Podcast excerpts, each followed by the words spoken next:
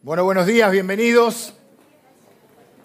Qué lindo poder celebrar juntos el Domingo de Resurrección. Tantos años, algunos de nosotros, celebrando este domingo y siempre, siempre nos produce una nueva expectativa, una nueva esperanza, una nueva alegría. Saludo también a todas las personas que no han podido estar presentes y nos están siguiendo en línea, algunas personas que están lejos eh, físicamente pero bueno, cercanos en el corazón y en el espíritu.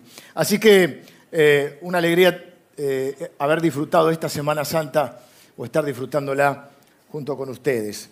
Eh, en estos días hablaba justo con Lili, con mi esposa, y, y un poco uno, bueno, que justo fue mi cumpleaños también, entonces uno empieza a mirar un poquito hacia atrás, ya a cierta edad que miras para adelante, pero miras para atrás también un poco. Tenés un poco de historia también. Y ver todo como Dios eh, nos ha estado acompañando durante estos años. El día jueves tuvimos eh, eh, una gran, además, la primera, porque hoy es como una saga, son dos partes, la primera parte de la obra de teatro donde le contamos a nuestros chicos la historia de otra manera, en vez de contarla relatada, lo hacemos a través de una obra de teatro. Y el día jueves, bueno, había más de 200 chicos que se quedaron ahí, si yo les dije a los padres, por favor tráiganlos, si no se quedan con la mitad de la historia falta lo más importante, que es la resurrección. Compartieron la cena también y, hoy están eh, en, tres funciones también, hoy a la noche a las 19 horas, eh, la tercera función de esta eh, obra de teatro con todo. Espectacular. Y nosotros también pudimos disfrutar el día jueves de una cena muy linda. Yo veía también cómo Dios fue añadiendo gente a esta familia de la fe y cómo Dios nos ha respaldado en estos, en estos años. Y el día viernes tuvimos el, el día en familia, donde pudimos disfrutar juntos, un día espectacular y donde, bueno, creo que nunca me cantó tanta gente feliz cumpleaños. Éramos más de 1.300 ahí en un día que Dios nos regaló espectacular. Y también agradezco a toda la gente que nos facilitó las instalaciones y el lugar. Y hoy vamos a celebrar la resurrección. Tengo un mensaje que me, hay veces que uno tiene una expectativa con la palabra, Dios. siempre tengo expectativa con la palabra de Dios, pero hay veces que uno siente que esa palabra es especial para algunas personas y así lo siento en este día.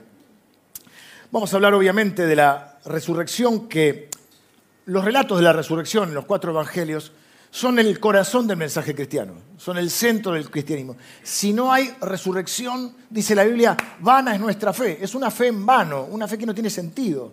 Si, Cristo nos resucitó, ¿de qué, estamos haciendo acá hoy? ¿Mm? Bueno, hay gente que está celebrando, eh, celebrando, velando un muerto, pero nosotros estamos celebrando a un Dios vivo. Este extraordinario acto de Dios pone de manifiesto eh, el poder de un Dios que nos ama con un amor incondicional. Un Dios eh, que nos demuestra su capacidad para transformar la muerte y la desesperanza en vida para nosotros y en esperanza, en vida plena, en gracia y en la oportunidad de sentir que tenemos una vida que vale la pena ser vivida, una vida que tiene significado, propósito, sentido. ¿Mm? Así que yo quiero hoy que podamos leer el, relato juntos de la resurrección. Mi propósito en esta mañana es mostrarte, mostrarles eh, y que podamos ver juntos el amor inquebrantable e incondicional de Dios. Dios puede enojarse con nosotros. Dios puede herir, herirse con nosotros, sentirse herido. Dios puede disciplinarnos como un padre a un hijo. Pero nunca está en duda el amor de Dios. Nunca Dios va a dejar de amarte.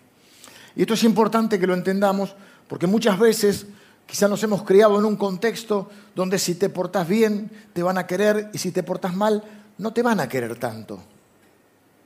A veces pasa en la familia, ¿no? El abuelito si te portas mal no te va a querer. Eh, abuelito, abuelito dime tú. Y a veces nos hemos formado con una religiosidad de esa manera. ¿Eh? Si quieres ser de los buenos, de los que Dios, para que Dios te quiera, esta lista, acá te damos la lista de todo lo que tenés que hacer y la lista de todo lo que no tenés que hacer. Y si te salís de la fila, Dios no te quiere más. Estás inhabilitado. Yo quiero mostrarte al Dios que nosotros conocemos y que es absolutamente lo contrario. Hay gente que me, me encuentro y me dice, pastor, yo ya me voy a poner bien y voy a ir a la iglesia. Vos decís, ¿qué tal si veniste a la iglesia y dejas que Dios te ponga bien? Te prolige un poco. El relato de la resurrección lo podemos encontrar en los cuatro evangelios. Yo voy a leer los primeros seis versículos del libro de, de Marcos, el capítulo 16. Y dice que cuando pasó el día de reposo, María Magdalena, María la madre de Jacobo y Salomé, tres mujeres, compraron especias aromáticas para ir a ungirlo. Eran los funerales, estaban preparando el cuerpo. Eso pensaban.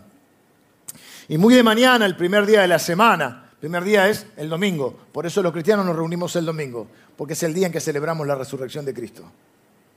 El primer día de la semana entonces vinieron al sepulcro y ya eh, salido el sol, o sea, ahí al amanecer. Pero decían entre sí, ¿quién nos removerá la piedra de la entrada del sepulcro? No eran tumbas como las quizá utilizamos ahora en Occidente, sino que era una especie de cueva con unas piedras muy grandes, ¿eh? de varias toneladas, y que, bueno, la que ellos se preguntaban es, ¿cómo vamos a hacer para correr la piedra? ¿Quién nos va a mover la piedra para que podamos entonces ungir a, Jesús? Pero cuando miraron, perdón, pero decían entre sí, ¿quién nos removerá la piedra de la entrada del sepulcro? Pero cuando miraron, vieron removida la piedra, que era muy grande, aclara, unas cuantas toneladas. Y cuando entraron en el sepulcro, vieron a un joven, otros relatos nos van a decir que es un ángel, un joven Mm, acá lo da como así medio misterioso, sentado al lado derecho, cubierto de una larga ropa blanca, y se espantaron. Mas él les dijo, no os asustéis, buscáis a Jesús Nazareno, a Nazareno, el que fue crucificado, él ha resucitado. No está aquí, mirad el lugar donde le pusieron, pero id, decida a sus discípulos y a Pedro, que él va delante de vosotros a Galilea. Allí le veréis como él dijo. Hay un montón de cosas que podemos hablar de, acerca de estos eventos de la resurrección. En honor al tiempo, es una reunión especial, no voy a tener una prédica como habitualmente la hago, va a ser una reflexión, como dicen los chicos, una refle. Quiero centrarme en dos detalles, dos preguntas que quiero que nos hagamos juntos, porque yo me la hice y creo que son buenas preguntas. Usted dice, qué buena pregunta, Mario. Lo primero que quiero señalar es que en la tumba de Jesús, vieron siempre, eh, por lo menos nosotros tenemos otro tipo de tumbas, pero siempre hay una lápida donde está la fecha de nacimiento, quizá la fecha eh, de muerte también, el nombre, y en algunas hay alguna frase que se conoce como epitafio. Aquí yace, aquí descansa, aquí reposa. Hay otras más creativas, ¿no? Eh, Nietzsche, para mí mal, mal, entendido, él proclamó la muerte de Dios y entonces mucha gente lo tomó mal. Y hubo un pícaro que puso, eh, porque Nietzsche decía Dios ha muerto, se refería bueno, a, otra cosa, pero no importa. La cuestión es que decía Dios ha muerto Nietzsche. Un pícaro, en la, dicen que en la tumba de Nietzsche puso Nietzsche ha muerto Dios. Vengativo. Hay otros más creativos. Groucho Marx, un gran cómico y humorista, él puso en su, tumba, disculpe que no me levante. Otro puso, les dije que estaba enfermo. me gustó una que leí que decía, eh, todos tus hijos te recuerdan, menos José que no quiso poner para la lápida. Vengativos. Pensaba, ¿qué se dirá no? la, el epitafio en la tumba de nosotros. Bueno, en la de Jesús es maravilloso porque no hay un epitafio porque Jesús no estaba ahí. Lo único que tenemos son las palabras del ángel. ¿Qué dice el ángel? No está aquí. La fe del cristianismo, la fe de los cristianos se sustenta, se levanta sobre la, tumba vacía, la certeza de la tumba vacía. Miren, yo tengo otra conferencia que doy acerca de evidencia, porque no es solo fe, sino que tenemos evidencia de la resurrección de Cristo. Nadie puede explicar, salvo a través de la resurrección, por qué esa tumba está vacía. Alguna vez la vamos a reeditar, si no la vamos a subir a... Creo que está grabada. La vamos a subir. ¿Cómo no hay otra manera de explicar la tumba vacía si no es a través de creer en la resurrección? Y ahí argumentamos las diferentes eh, ideas que podemos imaginar. Se robaron el cuerpo, se lo llevaron los amigos, se lo llevaron los enemigos, eh, se equivocaron de tumba. Eh, bueno, todos los argumentos los podemos hablar juntos. De todas maneras, siempre llega un punto que es una cuestión de fe. Y la fe es la convicción, la certeza de lo que no se ve. Pero eh, digo esto porque, bueno, hay una forma más poética que relata otro de los evangelios que dice, ¿por qué buscáis, que dijo el ángel, ¿por qué buscáis entre los muertos al que vive? Pero hoy quiero detenerme justamente, mira vos, qué bien, porque justo iba a decirte eso, quiero detenerme en las palabras del ángel. Y en base a lo que el ángel dijo, vamos a hacernos dos preguntas. Así que voy a leer de vuelta ese versículo. ¿Estoy bien con la hora? Sí. El ángel les dijo, no os asustéis, o sea, no tengan miedo. ustedes están buscando a Jesús Nazareno, el que fue crucificado. Bueno, ese ha resucitado. No está aquí. Mirad el lugar donde le pusieron. Dentro de la cueva de la tumba estaba el sudario ahí a un costado y el lugar donde tenía que estar el cuerpo estaba vacío. Pero presten atención acá. Ojo acá. Dice, eh, pero id y díganle a sus discípulos, vayan, díganle a sus discípulos y a Pedro que él va delante de vosotros a Galilea. Allí le veréis como él os lo había dicho. Jesús ya les había dicho que él iba a atravesar todos estos eventos y que él, una vez resucitado, los iba a esperar en Galilea. Dos preguntas. Número uno, la pregunta es, ¿por qué la especificación de Pedro? Si dice, díganle a los discípulos, ¿acaso Pedro no era un discípulo? Es más, era dentro de los discípulos, del círculo más cercano a Jesús. Los tres, Jacobo, Juan, que eran hermanos, y Pedro, son los tres que lo acompañan en, los momentos cruciales de su vida. En el Getsemaní, en el Monte de la Transfiguración. Son los que están, en el núcleo cercano. Es más, dentro de ese grupo, Pedro era un líder dentro de los líderes. Pedro es el que vimos hace algunos domingos, que en el momento que el Espíritu Santo, ya una vez ascendido el Señor Jesús y pasados 40 días, cuando el Espíritu Santo viene, Pedro es el que se levanta y predica el primer mensaje en esa iglesia naciente, en lo que podemos llamar la inauguración de la iglesia, con 3.000 convertidos en ese primer día. Están todos los discípulos respaldándolo, pero el que predica es Pedro. Entonces, si Pedro es tan prominente y si es parte de los discípulos, ¿a qué esta aclaración de dígale a los discípulos y a Pedro? ¿No era suficiente con decir dígale a los discípulos? ¿Acaso Pedro no estaba incluido en esa lista de once? Porque bueno, Judas ya no estaba. Para poder comprender estas palabras del ángel, tenemos que ir como si fuera una película o una serie un poquito para atrás. En casa se ríen, mi mamá también, siempre me dice, tenés que verlas todas, Leito me dice, Leito, tenés que ver todas las series. Y mi mujer también me dice Leito, porque soy muy joven. Y yo, ¿qué pasa? Agarro el, capítulo 2 de la temporada 1, los, últimos 20 minutos. Después vengo, vamos por el 4. Entonces Lili me va, me va eh, poniendo a tono, porque tampoco la va a ver toda de vuelta conmigo y yo, y yo Entonces a mí me gusta, ella me cuenta y pum, pum, pum, seguimos. Entonces yo tengo que hacer... ¿Y qué pasa en esa serie? Esto iba. De repente, a veces le cambian la colorimetría, el color, porque van, están en el presente, van al pasado, una etapa, ¿viste? Hay un par que son medias así. A veces te das cuenta, no hay que ser muy, muy detallista para darte cuenta, porque a veces está más joven el actor. ¿Viste? Se presta atención. A veces es un actor todavía distinto. Y ahí todos preguntamos, che, ¿se parece o no se parece? Este, este es aquel. Y a veces te cambia, te pone medio en blanco y negro y todo. Pero va como para atrás y para adelante la película. Entonces yo quiero que ahora vayamos un poquito para atrás. Estábamos con el ángel diciéndole a las mujeres, díganle a los discípulos y a Pedro que los espero en Galilea, como él les dijo. Que él los espera en Galilea como él le dijo. El mensaje de hoy llama Volvamos a Galilea. Entonces, para entender esto tenemos que ir dos capítulos atrás.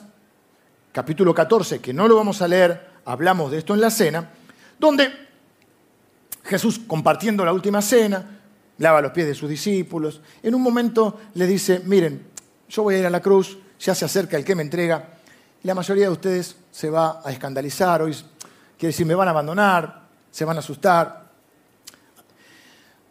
salta Pedro, boca floja, y dice, yo no sé si los demás son traidores, pero yo no soy ningún traidor. Aunque todos te negaren, yo no te voy a negar. Pedro, Pedro, uno cree que se conoce, ¿viste? Pero Dios te conoce más. Dice, Pedro, antes que el gallo cante, me vas a negar no una, no dos, sino tres veces.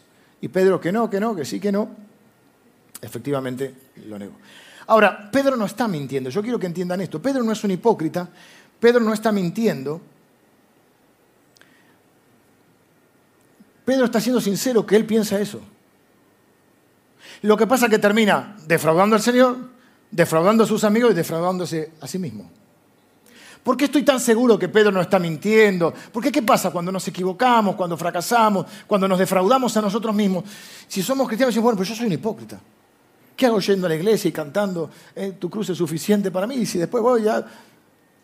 Y nos falta un hermano que dice, ¿cómo un cristiano puede hacer eso? De la misma manera que vos podés hacer esto.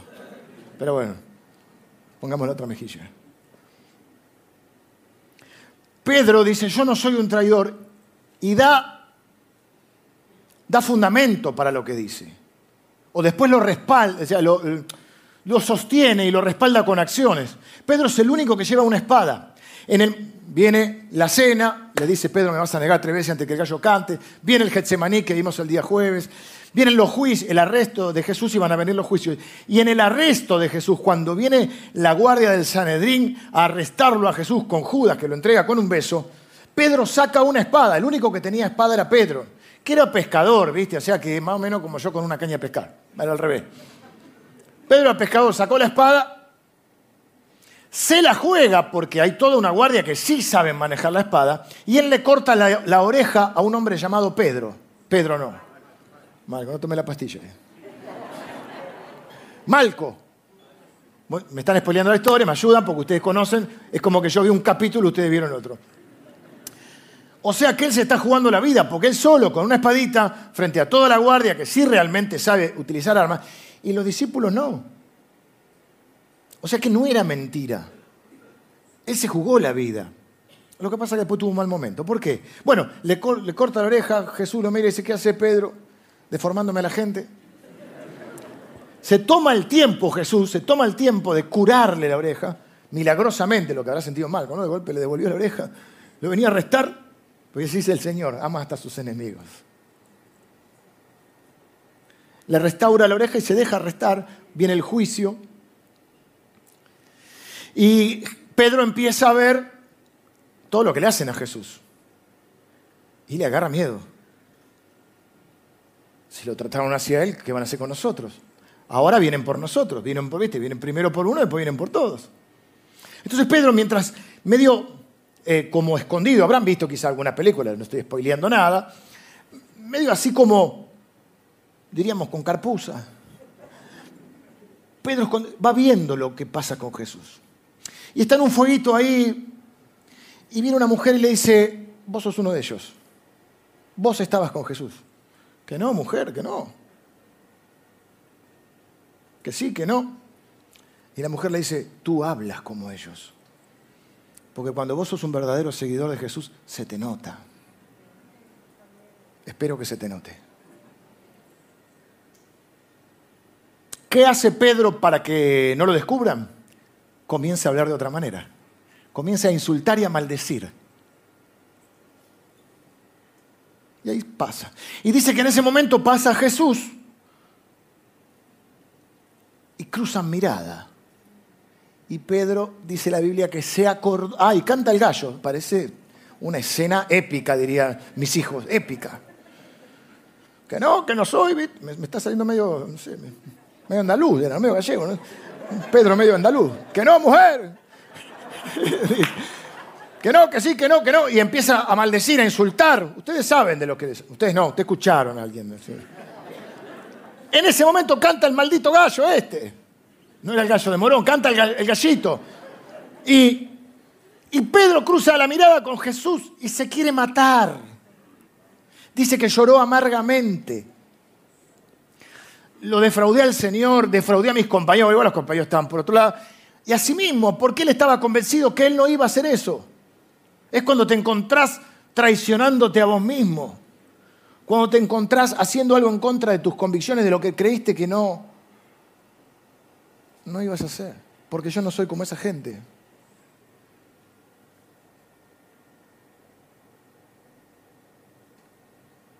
Y ahí volvemos al presente. Bueno, lo niega tres veces antes que canta el gallo. Eh, pero ahí no termina la historia. Ahí cambia la historia porque la Biblia nos habla de la resurrección. Resucita Jesús. Y vuelvo a la pregunta inicial. ¿Por qué la especificación de Pedro? ¿Por qué? ¿Por qué si está incluido dentro de los discípulos? ¿Está incluido o no? ¿Por qué entonces Jesús hace esta doble inclusión? Porque Pedro se autoexcluyó. Porque cuando le fallamos al Señor nos autoexcluimos. O muchos podemos cometer ese error.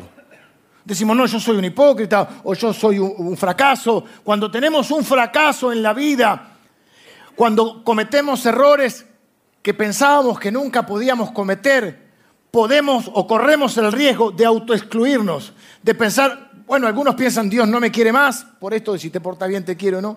Otros piensan Dios se olvidó de mí, si no, no hubiera permitido esto.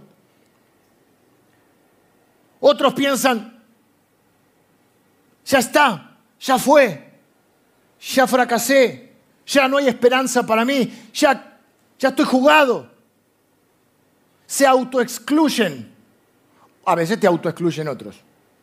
Ahí no sería autoexcluyen, te excluyen. Pero nosotros vemos a un Jesús, ahora que se usa tanto la palabra inclusivo, que dice, no, Pedro, díganle a los discípulos y díganle a Pedro, porque Jesús sabe que Pedro está dudando. Jesús sabe que Pedro necesita una afirmación personal. Jesús sabe que Pedro necesita escuchar del Maestro, vos estás incluido. Y ese es mi mensaje para vos hoy, si sentís que fracasaste, que fallaste, que las cosas no fueron como esperabas, que te encontraste cometiendo errores groseros o no tan grosero, pero algo que no esperaba, las cosas no salieron, cometiste un pecado, un error, te caíste, en la vida está llena de estas cosas y viene Jesús a decirte, vos también estás incluido. En esta iglesia predicamos la gracia. Y a mí que me digan que soy el pastor de la gracia es un honor, no una crítica. Aclaro por las dudas. Y si el Señor te incluye, yo no soy nadie para excluirte. Así que acá también estás incluido. El Señor en otras palabras le está diciendo, Pedro, mi amor es incondicional, mi amor es inquebrantable, mi amor es perfecto, mi amor es eterno. Puedo estar enojado, puedo estar herido, puedo estar ofendido por lo que hiciste, pero no está en duda mi amor. De hecho, la Biblia dice que Dios muestra su amor para con nosotros en que siendo aún pecadores, Cristo murió por nosotros. Dios no te ama porque sos bueno, te ama porque Él es bueno. Pedro, la obra que empecé en tu vida la voy a terminar, como a alguno de ustedes les va a costar. Conmigo ni te cuento. Pero la va a terminar porque uno de sus nombres es fiel y verdadero. Segunda pregunta y nos vamos a casa. Bueno, adoramos un poquito más. ¿Por qué a Pedro? Hoy estoy preguntón. La segunda es una manera de de poder eh, profundizar en la Biblia es haciéndote preguntas. ¿Por qué esto? ¿Por qué lo La segunda pregunta que quiero hacer es, ¿por qué Galilea? Te dije que el mensaje se llamaba Volvamos a Galilea. ¿Por qué Galilea? Ya sabemos que Pedro necesita una reafirmación, como muchos de nosotros, sentir que no estamos excluidos. Si no importa si tu familia te excluye, no importa Pedro si tus amigos te excluyen, no importa si tus eh, hermanos en Cristo te, te excluyen, Jesús dice, yo te incluyo. Estás incluido, Pedro. La segunda pregunta es ¿por qué Galilea? ¿Qué sucedió? ¿Qué hay en Galilea? Que Jesús va a Galilea a esperarlos y les dice tantas veces, acuérdense en los cuatro pasajes, acuérdense lo que les dijo, los espera en Galilea. Galilea es el lugar donde comenzó todo. Galilea es donde comienza la historia de amor entre Dios y sus discípulos, entre Jesús y sus discípulos. Galilea representa el momento, el lugar donde comenzó tu historia de amor con Dios donde conociste a Dios, donde, bueno, Dios ya te conocía, donde Él te llamó, donde Él te salvó, donde empezaste a seguirle. ¿Por qué? Porque Galilea es el lugar donde Jesús lo llama a Pedro y a otros de ellos que eran pescadores. Donde eh, un día ellos se encuentran no eh, trabajando toda la noche sin pescar nada, porque cuando estás sin Dios las cosas no te salen como esperás. Y no hay el fruto que puede dar Dios. Entonces dicen que viene Pedro con una amarga confesión, hemos trabajado toda la noche y no hemos pescado nada. El Señor le dice, bueno, vayan, eh, depende del pasaje, tiren la red acá, vayan adentro, o sea, todo contrario a la pesca. Conclusión, pescan como locos. Pedro ya tiene la tendencia a esto excluirse, a autoexcluirse y dice, apártate de mí, Señor, porque soy hombre pecador. Se da cuenta que es el Señor. Y, Pedro y Jesús le dice, síganme y yo los voy a hacer pescadores de hombres. Eso fue en el mar de Galilea. También lo conocen como el lago de Genezaret o lo pueden ver como el mago, el mago. Me falta la segunda pastilla. El mar de Tiberias o de Tiberíades, Tiberíades, Tiberíades. Pero es el mar de Galilea. Ahí empezó todo. Y ahí es donde el Señor los espera. Esto se cuenta eh, eh, en el Evangelio de Juan, tengo muy poquito tiempo. Van a Galilea, se ve que Pedro no puede estar quieto, se pone incómodo, está, así, ve que, no sé, no lo habrá visto el Señor, no sé, dice, me voy a pescar. Y se manda a pescar, ¿y qué le pasa? Lo mismo que la primera vez, no pesca nada. Esta vez, escucha que gritan, tienen la red para el otro lado.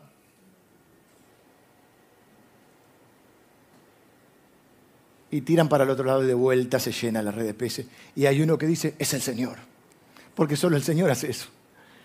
Pedro, desaforado, se tira al agua y viene nadando hasta la orilla y el Señor estaba preparando el desayuno. Hay unos pescaditos, tranquilo. Desayunan, tensa calma, dirían los periodistas de ahora. Y le dice el Señor a Pedro, vamos a caminar un ratito. Viste que a veces se te aclaran las ideas cuando caminas. Por lo menos a mí. No mucho, pero un poquito. Y le pregunta tres veces, ¿me amas? Tres veces lo había negado. Tres veces le pregunta, ¿me amas? La última le dice, apacienta mis ovejas. Ya no solo va a ser pescador de hombres, va a ser pastor de ovejas. ¿Qué está diciendo Jesús cuando dice volvamos a Galilea? Está diciendo volvamos a empezar. ¿Fallaste, Pedrito? ¿Te parece que yo no lo sabía? Sí te avisé. Te dije que tres veces. ¿Vos pensás, ¿Vos pensás que podés sorprender a Dios con un pecado nuevo? Y que Dios diga, uh, es por este pecado de Tabón, tengo que volver a morir a la cruz. Él perdonó todos tus pecados, aún los que todavía no cometiste. Eh, no digas eso porque la gente va a ir a pecar si pecan igual. Buena cosa es afirmar el corazón con la gracia. Al revés, yo pienso que por amor uno a veces deja de hacer cosas, no por miedo. Fallaste, ¿quién no? Pero yo no te descarté. Te autoexcluiste, yo no. En la autoexclusión pensás que ya no hay quizá significado, futuro, propósito de Dios. Y lo que Jesús le dice son dos cosas. Primero, estás incluido. Segundo, empecemos de nuevo. Eso es volver a Galilea.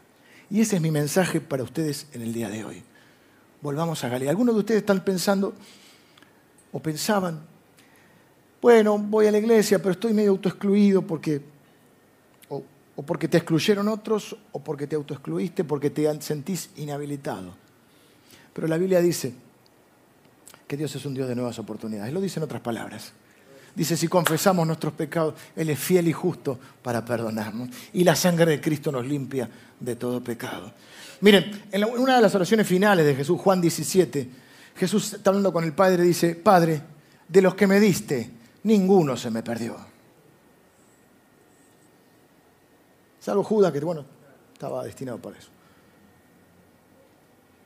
Y en Romanos capítulo 8 dice que Dios no te llamó, ni te salvó, ni te eligió para perderte, sino que te llamó, te eligió y te salvó para glorificarte. Dice, a los que llamó, a estos también eh, justificó, a estos, y al final dice, a estos también glorificó. ¿Cómo, Jesús? Te equivocaste de ver. Tiene un problema con los verbos. Dios Glorificó eso, tiene que decir glorificará, ¿qué futuro? ¿Cómo glorificó? Porque Dios llama a las cosas que no son como si fueran. Porque cuando Dios determina algo, no hay voluntad en este mundo ni abajo de este mundo que pueda detener su voluntad. Y Él dice que nos llamó no para perdernos, sino para que un día estemos con Él. Mientras tanto le da significado a nuestra vida. Ahora sí terminé. Hoy es un gran día para empezar de nuevo. Vengan los músicos. Gracias, estoy predicando bien hoy, ¿no? Escuchen esto. Quiero terminar con esto. Hay muchos de ustedes que de una u otra manera se han sentido excluidos o se han autoexcluido. No esperen a estar bien para acercarse a Dios. Acérquense a Dios para estar bien. Quizás nos enseñaron otra cosa, que hay que huir de un Dios castigador. Pero la Biblia dice que hay que correr a Él para encontrar perdón y, ayuda para nuestra vida.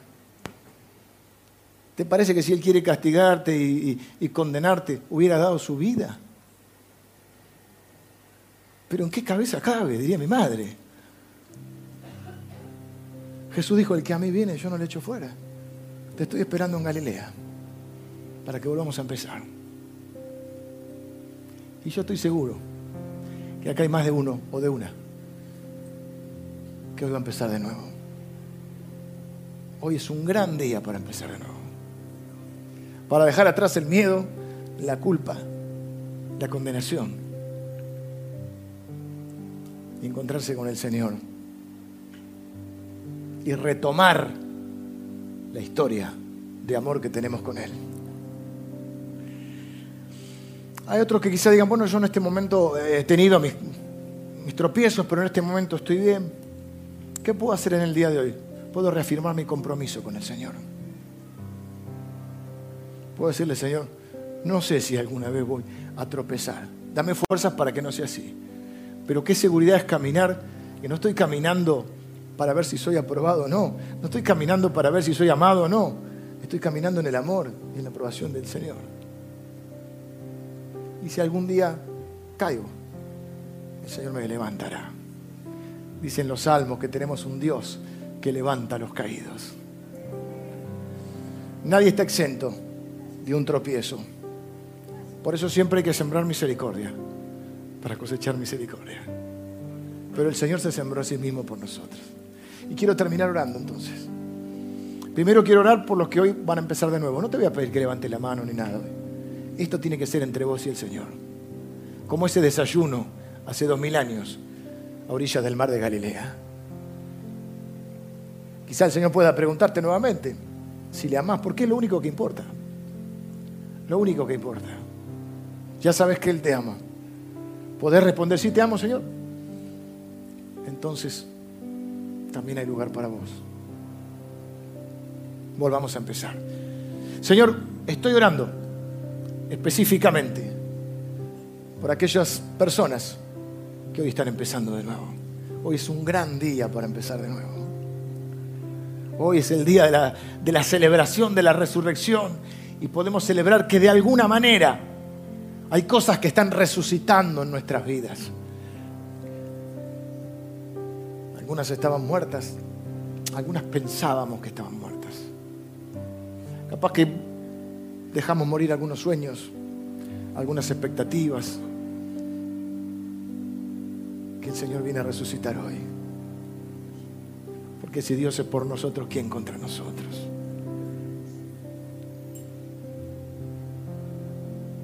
Señor, bendigo a aquellas personas que hoy dicen, te amo, Señor. Yo hoy empiezo de nuevo. Te bendigo si estás orando así en el nombre de Jesús. Si estás en un caminar con el Señor, en un buen tiempo de caminar con el Señor, decirle, Señor, yo reafirmo mi compromiso hoy. Con la certeza de que nunca me dejarás ni me abandonarás. Que nunca va a estar en duda nuestra filiación de padre a hijo. Nuestra filiación de Jesús como hermano mayor que dio su vida por nosotros camino en la seguridad, camino en la gracia, camino en el amor que me has dado, Señor.